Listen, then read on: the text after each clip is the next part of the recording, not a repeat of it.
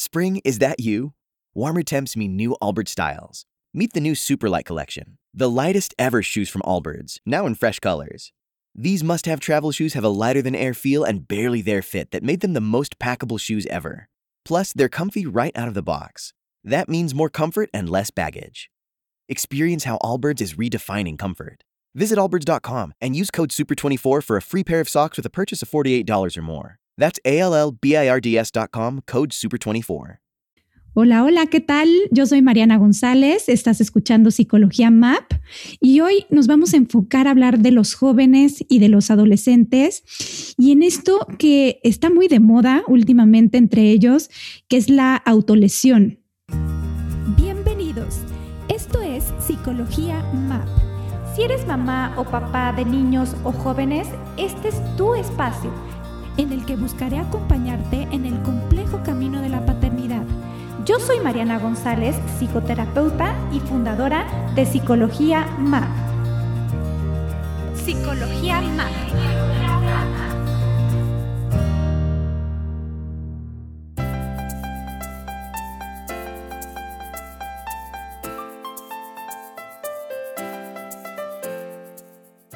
Para ello, invité a Juan José, cuando yo hablo de procesos adolescentes, él siempre está en mi mente y en mis pensamientos. Lo conozco hace más de 11 años porque ha sido mi profesor en varias ocasiones y ahora es quien me acompaña cuando me hace falta completar mis intervenciones con los chavos que recibo eh, a través de la pantalla o, o de forma presencial. Hola Juan José, bienvenido. Muchas gracias por estar aquí, por aceptar la entrevista. Hola Mariana, pues muchísimas gracias por la invitación y bueno, por las palabras que me tienes. Eh, para mí ha sido siempre un gusto trabajar contigo y bueno, estar en este proceso pues de la psicología que es tan, tan interesante y trabajar con, con jóvenes es muy, muy importante, ¿no? Porque sí es una población que siempre requiere un apoyo. Claro. Oye, Juan José, para empezar, eh, quisiera que nos contaras brevemente cuál es tu trayectoria profesional.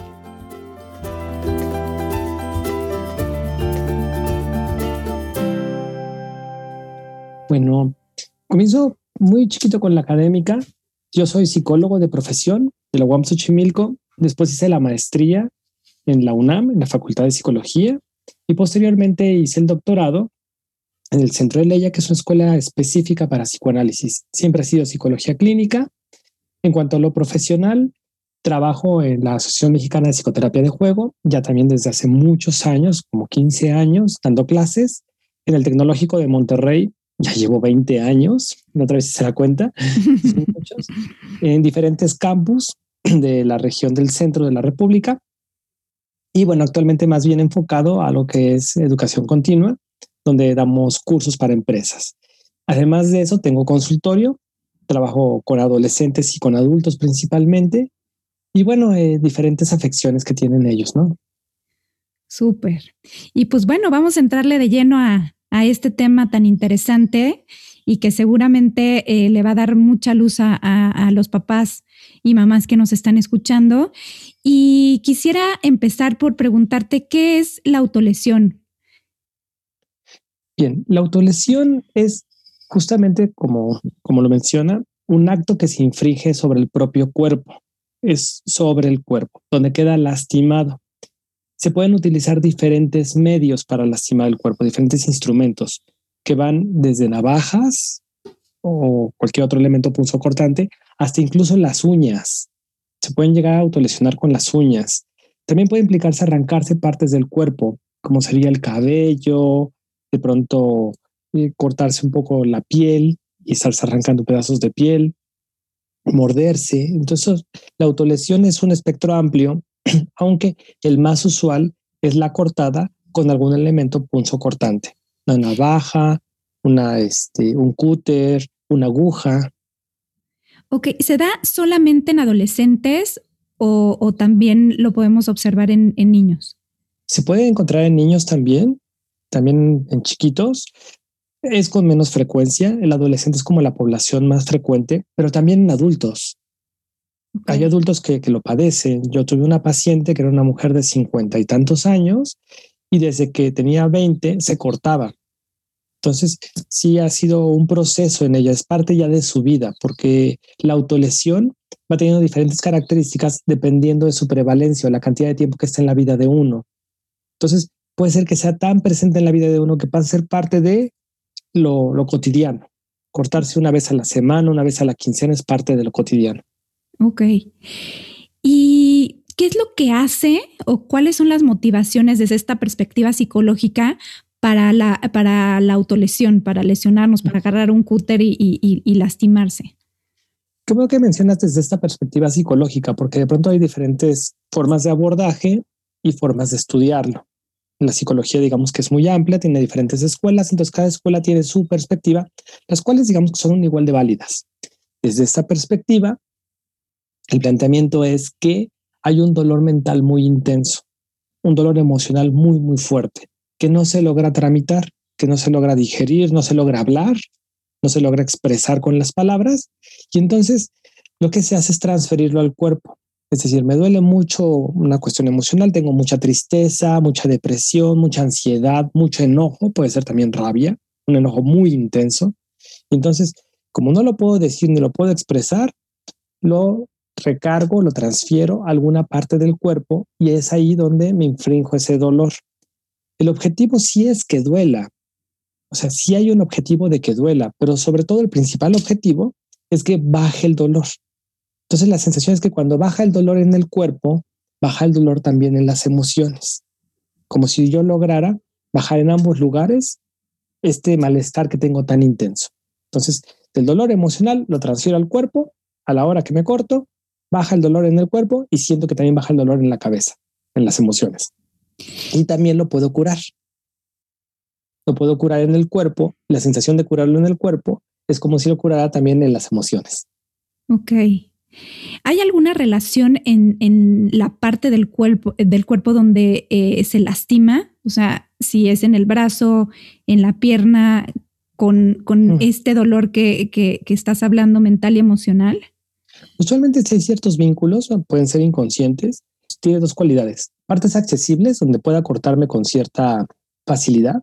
Casi siempre va sobre los brazos, las piernas, el estómago. Son como los lugares principales. Y la segunda característica es que puedan ser cubiertos con la ropa, que no se vean. También otra característica muy importante de la autolesión es que sea una lesión que pueda ser curada en casa, que el adolescente, el joven o el adulto, la persona que se le infringió, pueda con un algodón, con una servilleta, eh, arreglarse, es decir, ponérsela encima, ponerse un poco de agua y curársela. A veces son profundas, pero usualmente se pueden curar en casa, porque si requerían una hospitalización, un tratamiento mayor, ya puntadas y demás, pues se requeriría socializar la autolesión, es decir, decirle a los papás, avisar al resto de la familia, ir a un hospital. Y justamente quien se autolesiona no quiere llegar a ese punto. Usualmente es un acto íntimo. Puede platicarse en el caso de los adolescentes con amigos, pero quedan, digamos, todos un poco encubiertos unos con otros. No se platica más allá. Y dan cierto grado a veces como de malestar si se entera el resto de la familia. No les gusta que se enteren. Eh, con esto lo que estás diciendo es que como papás es difícil poder darnos cuenta si alguno de nuestros hijos se está autolesionando. Sí, sí es muy difícil. Bueno, hasta cierto punto, uno no se entera fácilmente porque la lesión queda cubierta con la ropa donde uno se puede dar cuenta es que de pronto puede estar haciendo mucho calor y el chico trae el suéter eh, puesto y está sudando y trae el suéter puesto, pero tampoco es una cosa lleva a la otra, no es una conexión directa. De pronto al adolescente, por la relación que tiene con su cuerpo, tiende a taparlo porque es un cuerpo que está transformando y que de pronto le genera muchas emociones distintas, entonces lo tapan. Entonces uno no podría decir, como está tapado, se, le, se autolesionó muchos adolescentes se tapan, incluso se ponen gorras y demás y chamarras y es un calorón y ellos súper tapados porque el funcionamiento de la mente adolescente así es. Sin embargo, también puede ser que se haya autolesionado y que por eso trae la ropa tan, tan, digamos, tan hasta las mangas, hasta las manos, ¿no? Esa podría ser alguna señal, ¿no? O sea, como hace mucho calor y el adolescente trae, está todo tapado. ¿Hay alguna otra señal que nos pueda indicar que algo no va bien eh, con nuestro hijo adolescente? Usualmente. With Lucky Land slots, you can get lucky just about anywhere. This is your captain speaking. Uh, we've got clear runway and the weather's fine, but we're just going to circle up here a while and uh, get lucky. No, no, nothing like that. It's just these cash prizes add up quick. So I suggest you sit back, keep your tray table upright, and start getting lucky. Play for free at LuckyLandSlots.com. Are you feeling lucky? No purchase necessary. Void where prohibited by law. 18 plus terms and conditions apply. See website for details. Pueden ser muy enojados, pero también es una característica de la adolescencia. Pueden estar muy tristes, otra característica de la adolescencia. Que les cueste trabajo la comunicación con la familia, que se desesperen fácilmente. Pues podrían ser como algunos indicadores. Pero te digo, también son característicos de la adolescencia. Entonces no es garantía de que si el chico anda muy enojado y no lo dice o anda muy triste y no lo dice, se va a estar cortando. Digamos que el cutting o la cortada, la autolesión, es una válvula que de pronto se puede estar utilizando para descargar todas estas emociones que está sintiendo. Ojo, el cutting no es, si lo pensamos como en sus relaciones eh, más allá, no es un elemento que vaya a llevar al suicidio. O sea, no, no, no va a llevar al suicidio. Incluso el, el nivel de la cortada no es tan profunda como para poder lesionar más allá de que genere dolor. Lo que está buscando es que se genere dolor.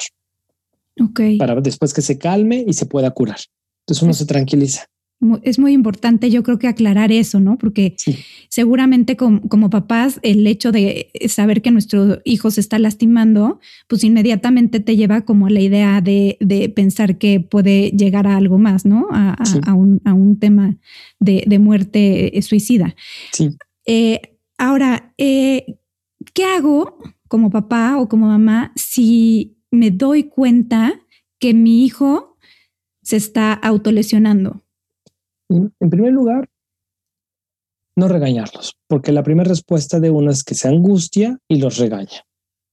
No se pone mal, porque pues también uno se llena de preocupación, lo cual es totalmente lógico. Y muchas veces nuestra respuesta es regañarlos, gritarles, pensar que seguramente los amigos los están mal influenciando. Entonces lo único que hacemos es generar más malestar, más enojo, más tristeza o más depresión y eso si tiene como válvula la autolesión, pues va a autolesionarse más. Entonces, las opciones serían platicar con él, decirle que qué es lo que le está preocupando, qué es lo que le está doliendo, qué es lo que le está enojando, y acudir a un especialista, apoyarnos con los especialistas. Ok. Entonces serían como los, las rutas. Ok, ¿La, frecuencia importa? O sea, si es cada 15 días o una vez al año. sí, la frecuencia sí importa incluso la profundidad de la lesión y la cantidad de las lesiones. Es frecuencia, cantidad, profundidad. Eh, de pronto, chicos que están como muy, muy estresados, muy tristes, muy angustiados, muy enojados, puede ser que se corten ya en muchos lugares diferentes del cuerpo. ¿Qué ocurre? Comienzan con un brazo, pero lo que hace el cuerpo como mecanismo es aumentar el umbral de dolor. Entonces deja de doler en esa zona del cuerpo. Se van sobre otra zona el otro brazo, una pierna, la otra pierna, el estómago. Siempre se está buscando que se pueda expresar el dolor a través del cuerpo para poder curarlo. Entonces, si el chico trae muchas cortadas en muchas partes del cuerpo y lo está haciendo, digamos, diariamente, cada tercer día, si es un chico que tendría que preocuparnos bastante, no para regañarlo, sino para acudir con el especialista y juntos, familia, chico y especialista, tener una intervención y comenzar a trabajar el tema. No desde el regaño, sino desde la comprensión. Justo a, justo a eso iba. Si el chico, conociendo a los jóvenes, se resiste a ir con un especialista, ¿cuál es la recomendación? ¿Que los papás lo hagan? ¿O este, convencerlo? ¿O, llevarlo de la oreja? ¿Cuál, es, ¿Cuál sería tu recomendación?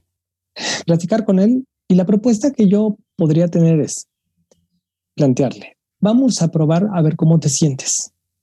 Si uno lo lleva de la oreja, va a llegar incómodo, va a llegar enojado y ya de entrada las cosas funcionaron mal. ¿Por qué no platicamos con él y decimos, mira, hay un problema que tal vez ni siquiera puedes platicar conmigo, no por algo no lo hemos abierto, ¿qué tal que vamos con alguien más y probamos con esa persona dos, tres sesiones? A ver cómo funcionan las cosas, a ver cómo te sientes con esa persona, con ese especialista. Y entonces, después de esas tres, tú nos dices, ¿cómo te sentiste? Si te sentiste cómodo, en confianza, que puedes abrir tus temas libremente y dentro de ese espacio íntimo que es la terapia, ya le siguen. Si de pronto no te sentiste cómodo, pues podemos buscar a alguien más. Pero si tenemos que considerar que aquí tenemos un problema, una situación compleja y hay que tratarla, no podemos omitirla. Yo puedo tratar de platicar también contigo como papá, tener un acercamiento comprensivo, cálido, para ver qué es lo que está ocurriendo. Pero nunca está de más tener el apoyo. Pero llevarlo forzado no nos va a funcionar porque en general van a llegar con una muy mala actitud y tienen razón. Uno puede, uno no llega bien a donde a uno lo forzan. Mejor vamos a probar. Y la mayoría de los chicos, no todos, pero sí la mayoría acceden. Y si el especialista tiene la calidez y la empatía necesaria, suficiente, van a poder trabajar bien. Estás escuchando Psicología Más. ¿Se valdría en caso de que el joven no quiera por nada del mundo hablar con sus papás, eh, que algún tío cercano, algún primo se acerque con esta idea de que, tú dices, de probar como el, proceso? Sí, la red de la familia siempre puede ayudar mucho, incluso de amigos. De pronto que algún amigo que está preocupado por lo que está sucediendo pueda también intervenir y, entonces la red de apoyo ayuda. Todo el resto de la familia y gente cercana que puede decir, ¿por qué no pruebas? Y vamos viendo cómo te vas sintiendo. Entonces que tenga esa intervención para apoyar justamente al joven y que asista a un apoyo que viene externo y en ese apoyo lo que va a ocurrir es que va a comenzar a transformar en palabras, en discurso, lo que está sintiendo. Entonces el problema sí es eh, la autolesión, pero sobre todo es lo que lo origina. Lo que lo origina es una emoción muy dolorosa. Entonces cuando se ponen palabras ya no se requiere recurrir a la autolesión. Pues creo que con esto nos das mucha, mucha luz y este, me gustaría preguntarte si quisieras agregar algo a manera de conclusión? Sí que las autolesiones son un, una, un padecimiento que sí está aumentando con el tiempo, se ha ido socializando, incluso en Internet uno encuentra páginas, espacios donde hay jóvenes que le enseñan a otros cómo autolesionarse, porque sí es un problema mundial donde los chicos no tienen o no encuentran esos espacios donde poder poner en palabras lo que están sintiendo que pronto puede ser muy doloroso. Y a veces hay muy buena comunicación en la familia, pero pasa algo en ellos que les cuesta trabajo plantear también estas emociones. Uno pensaría que puede ser por los amiguitos y demás que los están como recomendando, asusando para hagan esas cosas. Pero el chico que está en estos términos sociales, a veces una cortadita después le da mucho miedo, le dolió mucho y si no, ya no le entro, ya no me gustó. Pero el que sí trae mucho dolor, sí usa esa, esa ruta. Entonces, en esos términos, pensar que por eso hay un grupo de especialistas que nos puede dar un gran apoyo para poder darnos la asistencia necesaria y que el chico tenga otras opciones. Y dentro de estos especialistas, pues estás tú, Juan José. ¿Dónde te pueden contactar? Eh, ¿Tienes algún correo, algún teléfono donde te puedan llamar? Y, y si hay algún papá o alguna mamá que está haciendo clic con todo esto que estás platicando, pues que se pueda poner en contacto contigo. Sí, con todo gusto. Muchísimas gracias, Mariana. Mi correo es juj.rivera m, m de mamá, arroba gmail.com. Y mi teléfono donde me pueden contactar, de preferencia con WhatsApp, porque usualmente el teléfono me complica contestarlo, pero con WhatsApp es muy buena la comunicación. Es 55 37 17 42 01. Excelente. Pues no sabes cómo te agradezco esto que nos compartiste. Eh, a todos los papás y a todas las mamás que nos están escuchando en este momento, esperando que, que, de veras esta información les pueda ayudar a, a tomar la decisión de, de, acudir con algún buen especialista. Y nos despedimos. Esto es Psicología MAP. Yo soy Mariana González. No te olvides de darme tus comentarios, de poner eh, cinco estrellas en Apple Podcast y seguimos en comunicación. Gracias, Juan José. Gracias, que tengas buena tarde.